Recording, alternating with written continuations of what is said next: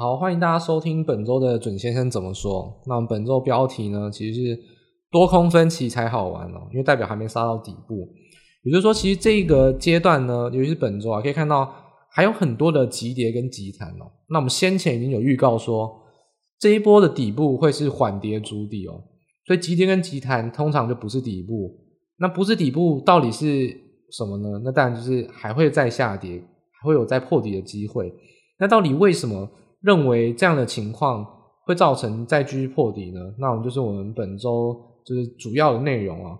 那我们一样会谈到，其实跟国际的一个情势当然有相关以外，台股本身的问题也还是很严重哦。就是说，关于内外对做的问题哦，不管投信还有没有办法连买啊，我们先前已经谈过了。投信的钱是散户的钱，那散户给投信钱，投信就必须要买。但重点是，花钱买的人有赚到钱吗？投新护盘有越护越高吗？其实没有。在这个情况下，那到底那个转折点什么，引发崩溃那个点什么？那就是很值得来关注哦。所以音乐结束之后呢，我们就开始今天的正式节目。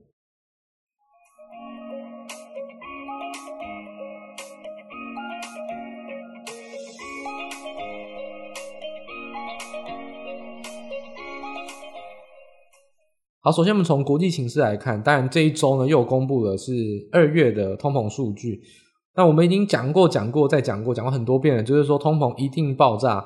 如果你看 CPI 年增率，就一定爆炸。所以呢，七点九趴创新高，核心 CPI 年增率六点四趴也创新高。反正呢，这是连想都不用想啊，就一定会创新高。我们在一月跟十二月就已经讲过了，CPI 的年增率一直到四月都一定是低基期，所以会创高。那更不用讲，在二月底的时候发生的乌俄冲突，那这个低基期可能也不存在仅止于四月哦。像油价如果突破一百一百亿的话，那基本上很那个低基期效应要维持到六七月，甚至要维持到八九月。所以通膨来说本来就已经爆炸了，那下个月就只会更惨。所以现在来看，等于说是惨上加惨了啊。那通膨当然原本就已经很严重了，而且没有解决。加上乌俄冲突的话，就更是让贵金属、天然气还有石油会有一些影响，尤其是石油跟黄小玉哦，那是小麦的部分。所以现在来看，如果我们看年增率的话创新高，但还记得我们都讲说年增率不要再看了，任何叫你看年增率的人，就是没有对通膨有什么了解啊。你应该看的是核心 CPI 的月增率哦，这我们已经讲过很多遍了。那我们设定的目标就是零点五趴，高过零点五趴呢，基本上就是一样，还是很危险的通膨标准。那这个月呢，又是一样达到了零点五趴的高标。那零点六、零点五、零点六、零点五，连续几个月都是这样子。那不说，其实通膨还是在一个相对危险的程度哦。我们往另外一个层面来看，就是我们一样再把它拆分项目。通膨，如果我们前阵都讲汽油、汽油、汽油，事实上汽油项目的年增率，就是说 energy 这个能源项目年增率啊。事实上，在二零二一年啊，一度来到五十六十趴，但其实二零二二年啊，大概都也就只有四十趴左右。也就是说，其实现在这个高涨的通膨数据啊，其实能源的项目贡献虽然最多，但是并没有占的更多了。也就是说，其实能源当然贡献很多，但是这样代表有很多东西其实是更爆表的通膨，来自于像食物、服务。这些项目大家都很了解啊，请问这些项目有在降价的吗？你去去吃小吃店或去吃便利商店的东西有降过价吗？啊，你去服务，简单来讲好了，如果你去可能像剪头发，或者说你去打工的时薪，你在降过价了吗？不可能，所以这就是更严重的问题，因为连食物或服务项目都涨价，不要讲回回去的问题，是根本不可能。能源还有可能有涨有跌。暴涨还有可能慢慢修正，但是食物跟服务不要想它回去，涨了就是回不去，所以这都是永久性的就贡献在那边。所以能源的放缓，但是通膨，因为能源的增速啊没有再这么高，但依然很高。但是来自于通膨创高是来自于食物跟服务的话，代表说其实这个通膨问题是更危险的，因为在大家所讲想象的叫螺旋性通膨，螺旋性通膨就是物价涨。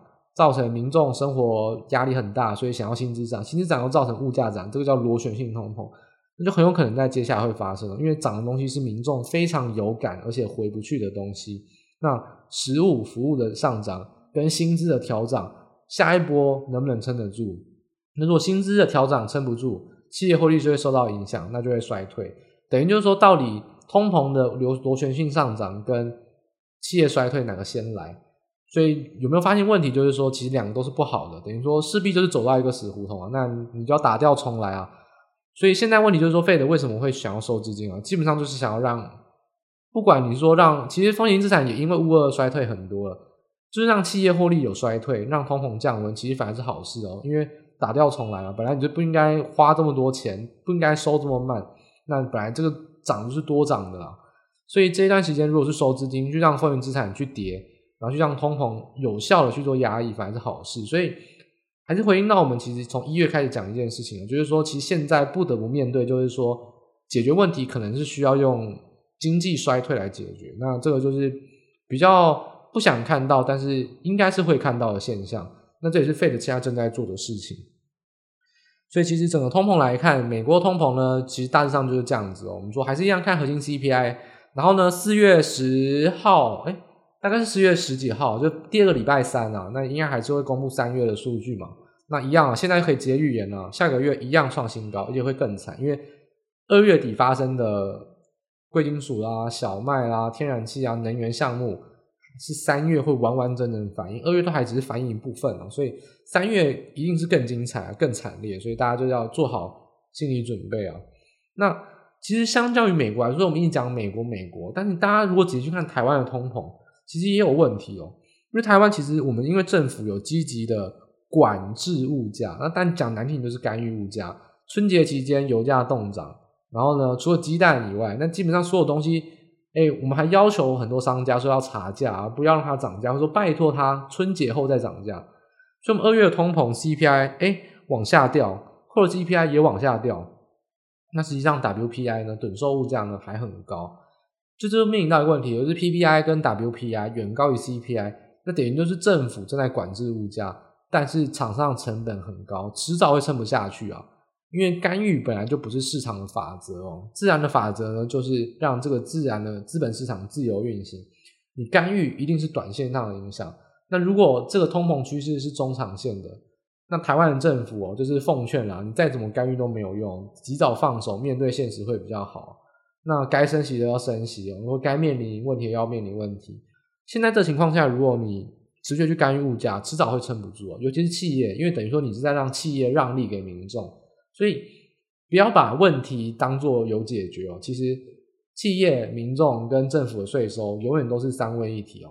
现在这个情况来看，没有一个完美的解答。那可能企业的衰退，或者说通膨的降温，那就是只能择其一。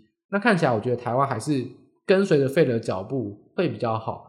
也就是说，其实现在台币啊，也是因为这段期间刚好台币也是贬值了很多，台币贬值就更有理由升息啊。所以。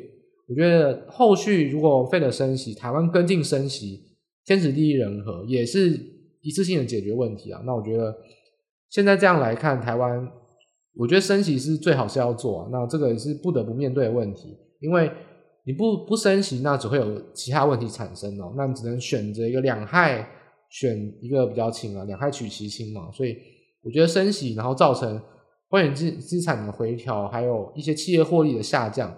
让整个通膨降温会是一个比较长久性解决根源的一个办法，所以不管台湾跟美国其实面临问题都是差不多，但美国只是更严重，台湾没这么严重而已。但是其实有不同的状况，都是在现在情况要比较去小心的。也就是说，后续升息是无可避免，尤其是台湾很久没升息哦，那一升息到底要怎么变化？法人都已经准备好了，那其实有很多散户可能都你可能。二十现在可能二三十岁还没有经历过升息的时候，前一次升息可能你根本就还不知道什么叫金融商品，所以现在这情况下，你就要特别特别小心，到底升息之后的变化是什么？尤其是台湾所有的价格反应跟利率变化。那另外一个谈到其实就是 VIX 哦，其实 VIX 我们虽然说稍微回就是调回调了，那到三十附近，但是还记得吗？我们先前就讲过了，VIX 正常水准呢就是。成平时期啊，应该在二十以下。那飙到二十以上呢，通常都是抄底的时候，因为那都是短线的。现在呢，已经是一个多月没有回到二十以下，就是永远都是很恐慌。那事实上这就不叫恐慌，代表说那就是实质的利空发生。那现在居然在三十啊有所回调，但都离二十还很远啊，所以目前的波动都是非常非常大。那波动大就很容易出现怪事啊，因为其实波动大等于什么？有涨也有跌，而且急涨急跌，那就是震荡嘛。那其实急涨急跌就很容易让市场上意见分歧，怎么样呢？急涨的人，有些人啊死多头，看到急涨就说看吧，我说对了，所以呢就很看多。看空的人看到有急跌的现象，说看吧，我也说对，所以多空谁也不让谁哦，意见分歧，那就很容易造成不理性的走势哦。因为谁也不让谁，那这个市场就有趣哦。假设来说，一个东西的合理价是一万块，因为波动很大，所以看多的人认为是两万块，看空的认为是五千块，那它的波动就真的在五千到两万之间有可能大幅的波动，那这就很危险了。因为一旦大幅波动，通常是对空方比较有利啊。所以现在这个情况下，你去纵观市场上那种短期间内有倍数飙涨的原因，其实无非就是三个。第一个。就资金群聚嘛，大家都去追涨，非理性的追涨。第二个就轧空，第三个呢就是两者都有，所以这也是蛮常发生。所以这段期间内倍数飙涨的有什么呢？第一个大家最熟悉的就是镍价，我们等一下要讲的青山集团的轧空事件。除此之外，其实包含像是铝啊，包含像是石油、天然气，没有到涨一倍，但也涨很多。这种短期内的飙涨哦，跟基本面的供需一点关系都没有。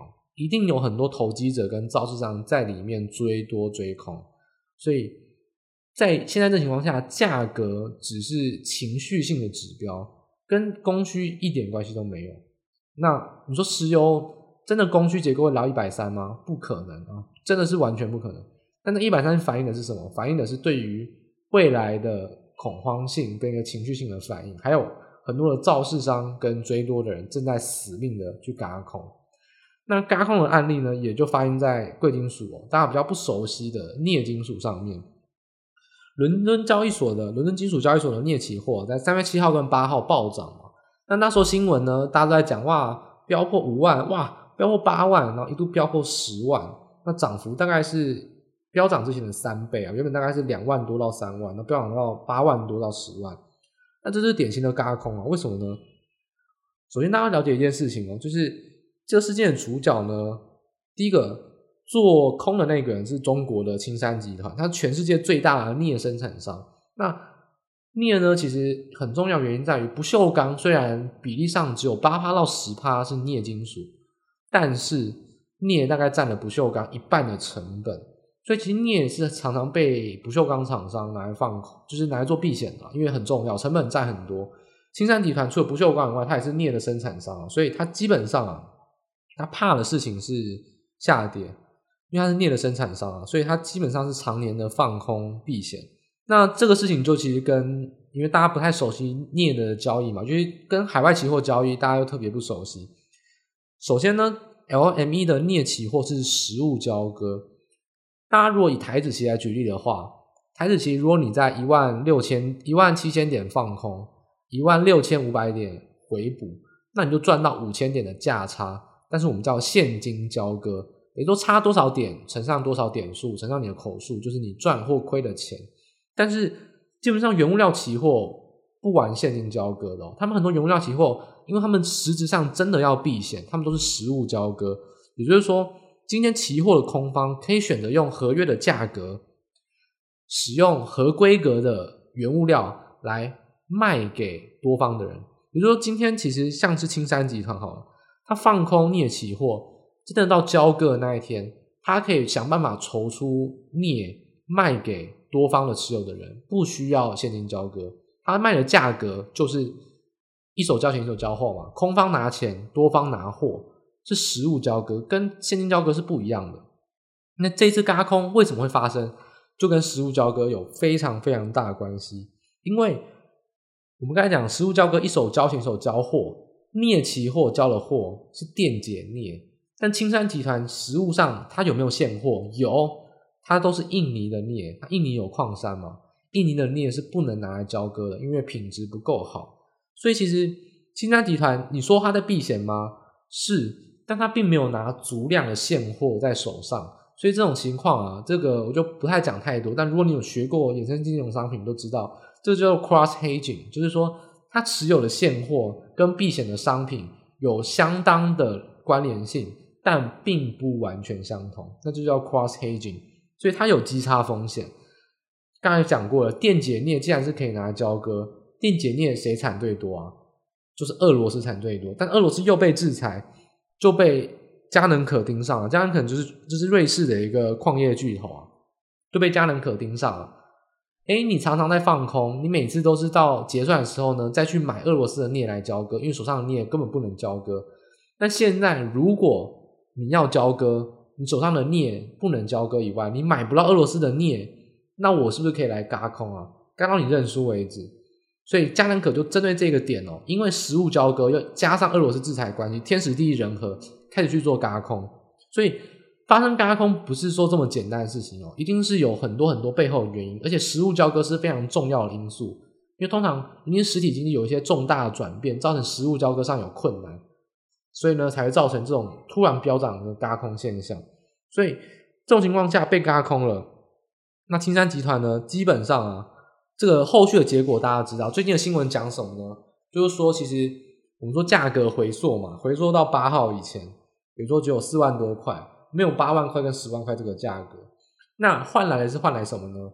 其实简单来说啊，因为其实伦敦交易所被港交所之前合并买下来了，所以这次的受害呢是中资集团啊。其实有点讲难一点啊，大家听得懂台语吧？就是保拍掉啊，就是简单来说就是这个赌局有点不认输的感觉啊。哎，那我就不要啊，那我们就说，那我要回溯到之前暂停交易，然后我们等。这个价格稳定之后，或者说双方协商之后重新再交易，就是有点保拍掉。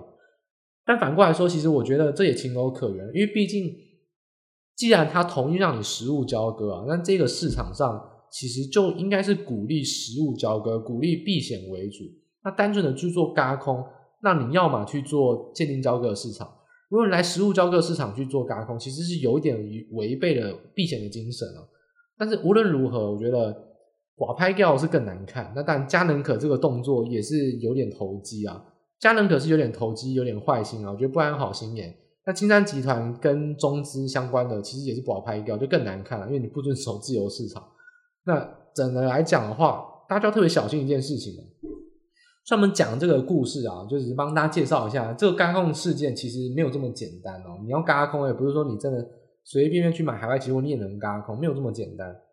这个轧空其实是有非常非常多复杂因素。那我除了把这个故事讲清楚，让大家做一个学习以外啊，其实我想要隐含是一件事情。这个隐含意思就是说，大家有没有发现，其实这件事情跟负油价是一模一样、很类似的事情。第一个，为什么会负油价？油是值钱的东西，再怎么不值钱，不可能到负的。那为什么会造成这个问题？其实也跟实物交割有关。因为负油价，你真的持有多单期货的，你可以怎么样？你可以用负的油价去买到石油，等于说你可以拿到石油，而且对方还要给你钱。但为什么这件事情不会发生？因为第一个，它规定了你拿到油，你必须要在那时候是在美国内陆的，应该是内布拉斯加州的其中一个地方啊，有的这个储气呃储油槽，你必须那边必须有空槽，然后经由管线同运输到那个地方的空槽。所以说，如果你真的去那个地方，你去抄底原油期货，当时的面临到状况就是说，OK 啊，我卖你付了原油期货，我卖你卖你付付了油价的油，但是你生不出那个地方的油槽，因为那个时候全球因为疫情的关系，原油需求大降，所有人的库存都飙高，那个地方已经没有空的油槽，就其实那时候放空的人也是看准的，没有空的油槽，你做多的人不可能实物交割，你一定要认输，所以这还造成那种负油价的情况。所以，实物交割在原料市场是非常非常重要的一个核心的市场机制。如果你单纯的想要去做轧轧空啊，或者说放空，一定要围绕这个点哦，否则情况下，很多时候是不会按照供需而走。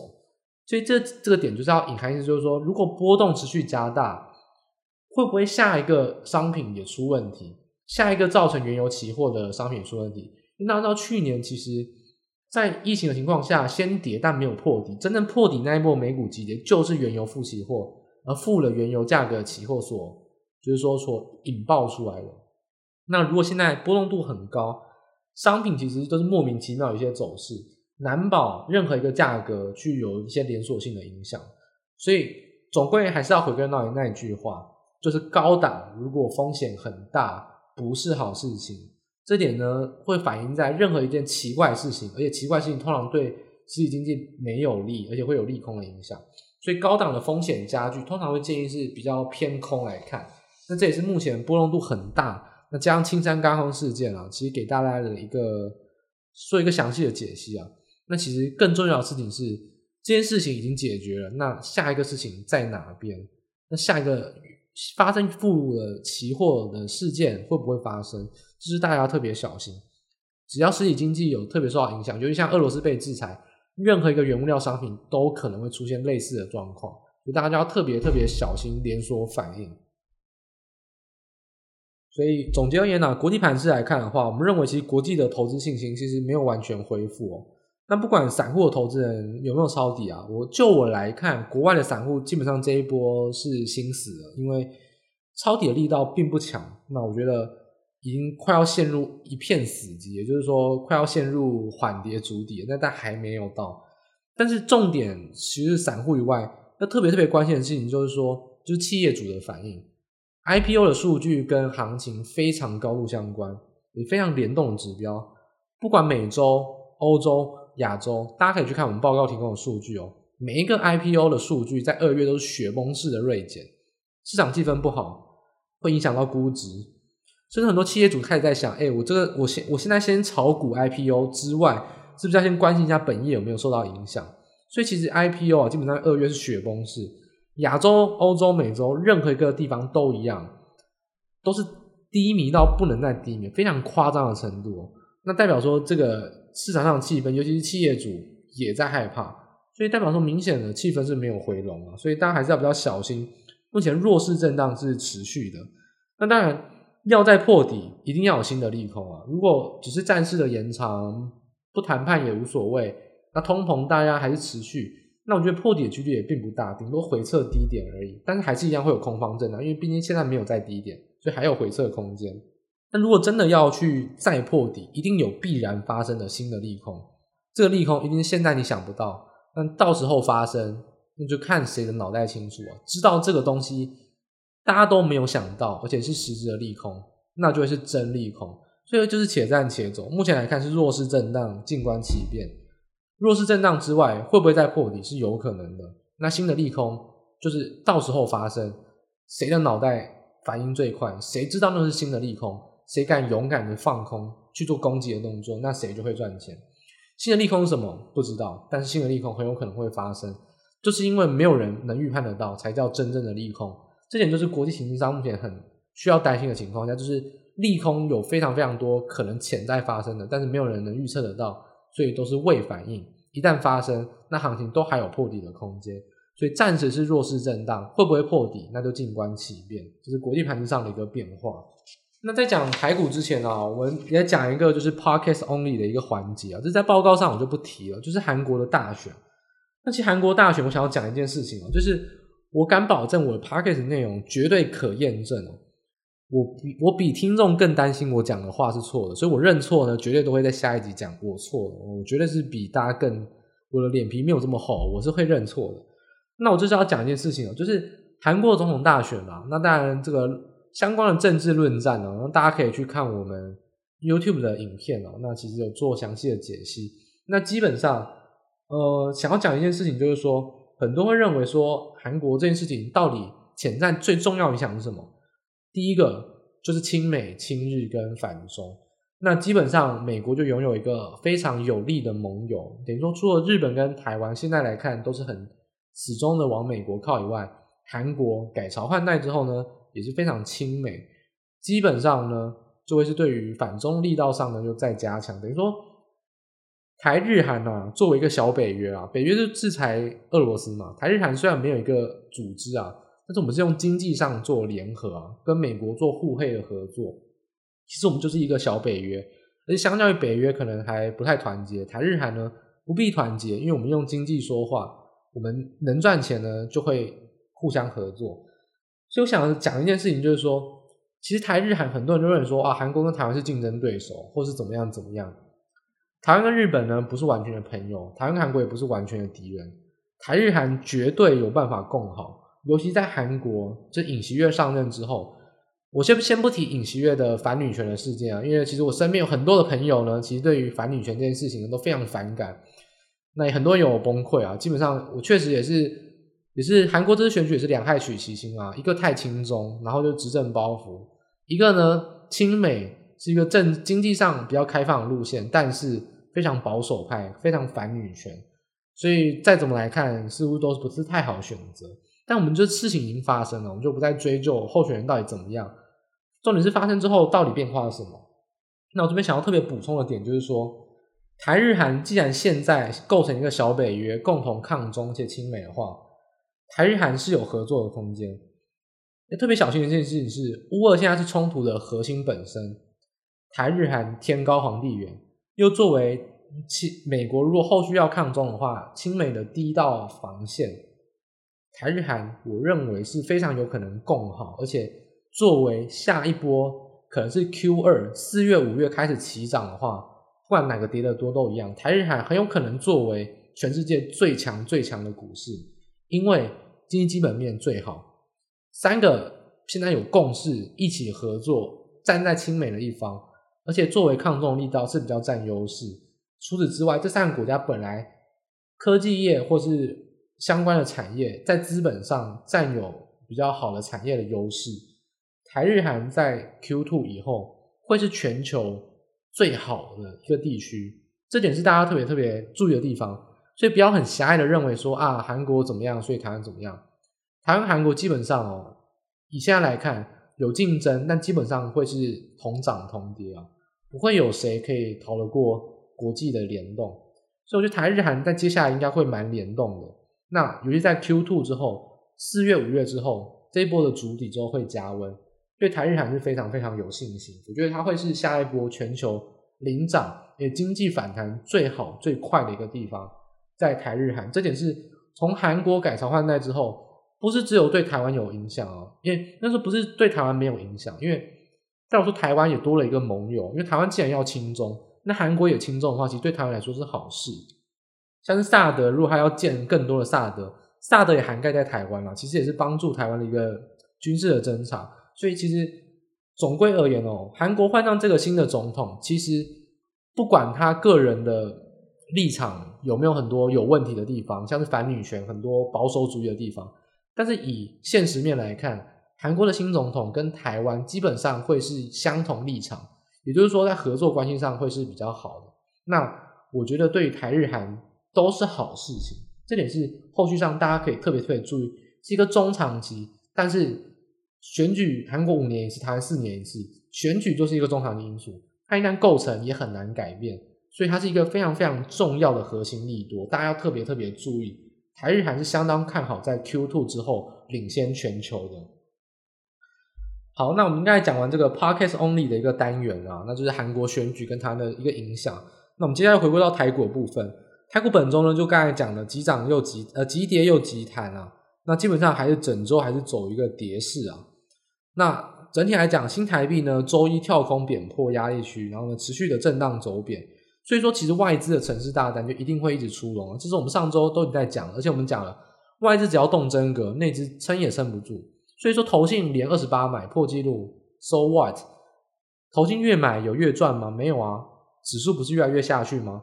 待会我们也会提供到投信买超、投信的高持股的一些个股，除了少数几档还能撑盘小赚以外。这一周跌十一趴，跌十趴，跌七趴的多的是，投信在这一波是越买越亏哦。不要以为撑盘会赚钱，外资最大，在这种国际性利空情况下，外资随随便便都是买超量卖超两百亿、三百亿，内资不可能撑得住。你越撑，指数只会越低。那只是说你到底还有多少钱而已。那也不是投信的问题，是散户的问题，是因为散户一直把钱给投信。这是我们一整个月，那么近三四周以来，我们这个分析逻辑一直围绕在投信一直撑盘，散户一直以为投信在撑盘，事实上是散户自己把钱给投信去买。那这就像永动机啊，诶，你可以做着一个很简单的道理啊，你可以自己把自己抬起来吗？如果可以的话，那你不是飞到天上去了吗？所以就像一个自证预言啊，你自己自己施力，然后说是别人施加的力，所以呢是别人在帮你。明明就是散户在看好，所以呢有一部分散户去买基金，有一部分散户在买个股，然后看到买个股的人认为说投信在买很安心，然后买基金的人认为说投信在买很安心，都是散户你们自己买自己在安心什么？所以这就像一个自证预言啊，自己以为是永动机，那事实上这个世界有永动机吗？没有，这都是自己骗自己而已。你可以把自己抬起来吗？这是不可能的事情。所以这个逻辑上是看起来正确，实际上很荒谬。这个永动机的理论，我觉得这个比喻是我自己想出来的，我觉得比喻的蛮好。现在散户认为投信在买在撑盘，就是一个永动机的理论。是散户自己在撑盘，然后认为投信在撑盘，所以投信撑盘之后，散户就更有信心，然后再买。然后散户再买之后，投信又更多钱，又必须再买。散户又看到投信再买，又再更多钱，又更有信心再买。那自始至终就是散户买，散户买，散户买，就是一个字，就是散户买。所以这情况下，散户买也不一定会错。但重点是散户买越买越低，那到底什么时间点散户会崩溃？散户会发现问题不对劲？那这就是我们要关心的一个问题点。所以首先来看，投信到底在买什么股票呢？我们还是先打开来报告。的最后一个章节，就是我还是帮大家整理了一个表格。上周我们空单推荐投信高持股比例个股嘛，那我就把它列出来了。这一周里面罗列了大概二十五档，前二十五名涨的有几家？五家。那本周我们对标，我们不要用大盘了，我们用 OTC 来看，跌三点三六趴，跌超过三点三六趴的个股里面，二十五家几家？大概也有十家，所以其实。基本上，投信放空投信持股是相当正确的选择。投信你买也无所谓，不管你转卖，不管你不买，不管你还是持续买都一样。只是说你持续买超的个股，可能这一周还可以侥幸的去有涨幅，但是事实上你越买越低的本质是没有改变的。所以这点还是讲，投信连二十八买，那又怎么样？其实我们很早很早就已经讲到，投信一定会打破纪录，因为这一波散户很多钱。很都在以为自己是在做保险的事情，事实上你越买越低，就是在做追加。那追加你亏了钱在谁手上？就在放空人手上。所以说，我觉得我们这个标题为什么下的有一点宣战跟讽刺意味？就是说，哎，多空分歧很好玩啊？为什么？因为你敢继续买，我就敢继续空啊。反正底部没有到，看市场谁是对的。这一周投信继续买，但是投信加码股是亏的居多。所以放空还是赚钱，所以说你继续急涨急跌，然后还是再继续疯狂的买，继续急涨，继续撑盘没有关系啊，看看谁会赢，反正大家都不要离开啊。牌桌上大家都很爱玩嘛，大家都觉得自己会赢，那最好。反正目前我们是小赢嘛，我们还继续有站在这个牌局上的优势，怕的是亏钱的人离开啊，亏钱的人还有信心认为自己会赢，so 那就是 let's fine，那继续玩嘛，看谁会赢。所以这就有一点。是有一点追空的意味啊，等于说现在来看啊，继续追空是没有问题的。那当然追空上也有技巧，我们大概就在稍微后面一点会提到。只是说整体看空策略没有改变，因为投信跟散户还是持续在做这种买超的动作，那没有理由去做止跌，因为急涨急跌不会是这一波的止跌讯号。所以投信的买超啊，基本上越买越低，而强势股越买越少，代表说投信目前是小亏的，然后也会越亏越多。所以基本上放空投信加码股，除非你选股错误，不然基本上还是会赚钱居多。那更不用讲，我们上周还讲了，你可以去放空融资超涨的股票，航空、旅游、观光股，这一周跌的一定是非常惨哦。不要说怎么有跌哦，不叫有跌，那是大跌啊。有空都是空了五到十趴起跳，所以整体而言空方策略是没有输的。那没有理由认为自己会看法是错误的。那我还是认为急涨急弹。都不是对于多方止跌好的信号。这一波的止跌要看的是缓跌、反复震荡。你们要看到是非常非常多的由黑翻红、由红翻黑，而不是每天开高就走收最高，开低就收最低。这一周没有发现都这种现象吗？这个绝对不是止跌的信号，代表说追空追多的人都还在市场上。那有多有空，基本上多空分歧就是四个字：趋势维持。现在既然是空头，那空头趋势就会维持。什么时候趋势会反转？就是赚钱的那一方开始认为赚的差不多，所以空方回补就会是反转。但空方不回补，多方也不认输，那这一波就还有的往下继续看，所以这点就是大家特别特别小心。我们从盘面上的架构跟从指数上来看，都还是有往下去探测的空间。那还有更多更多的理由哦，可以去判断说散户为什么在买。三月七号礼拜一哦，我们跳空，然后收最低，大跌了六百点，那期货跌了六百点。那当天呢，其实零零五零跟零零六二零八两档 ETF，哎，发生一件很有趣的事情。零零五零啊，当天收实体长黑，跌了三趴；零零六二零八收了下影线，只跌了一趴多。但大家要知道，这两档追踪的商品基本上是一模一样，不可能价格走势是不一样的，基本上是不可能。大家可以去看我们报告中的图，圈起来，橘色圈起来那个地方，富邦台湾五十零零六二零八凭什么拉下影线？凭散户一直在买，那买到什么程度？当天的收盘零零六二零八溢价两趴。那很多人说，哎，ETF 有造市商啊，为什么造市商没有去米平这个溢价的空间？因为造造市商通常是自营部位啊，造市商已经卖到没有东西可以卖了，你就知道散户疯狂的在买，有多爱买，尤其是零零六零八这种比较小一点点的。大宗 ETF 商品，你去看我圈起来的自营商的部位，已经到已经持股见底哦。每天呢都是溢价，每天呢就是疯狂的卖，先卖，然后后后来再去跟投信申购来做套利。那投信申购又什么事情？投信申购呢，投信的钱又很多，又可以买超了。所以说不管怎么样。投信的买超，不管你用什么管道，回归到源头就是投信，就是散户一直在买。散户买，让自营商为了要造势，先卖后申购。你说，哎，是自营商去申购啊？可是自营商申购出来的是为了要在明天继续在溢价的时候卖超，要他要造势。所以，所以回归到本质哦，还是一样那四个字，就是散户买进。所以，为什么一直在警示说，投信目前的连续买超真的不要太看好？就是因为第一个投信买超已经没有撑盘了，已经在下跌了。再就是目前的投信买超就是散户买进，情况没有改变，而且可以到大跌的时候，散户疯狂买，想要抄底，抄到零零六二零八这种 ETF 可以出现两趴的溢价，这真的是很不合理的现象。所以自营商也知道，哎，散户一直在买，那自营商也是在最近就是基本上有跌就是大卖，有买都是小买。那基本上也是跟外资呢，没有这么外资这么看空，但基本上也是偏空的立场。那投信呢，买超也是因为散户而买，到底谁占买方？除了关谷护盘以外，散户真的还是要想想，这一波你撑盘，你能撑多久？你还有没有钱？如果你有钱，那 so fine，你可以继续往下摊平。你的钱到底有没有外资多？这是一个很大的问号。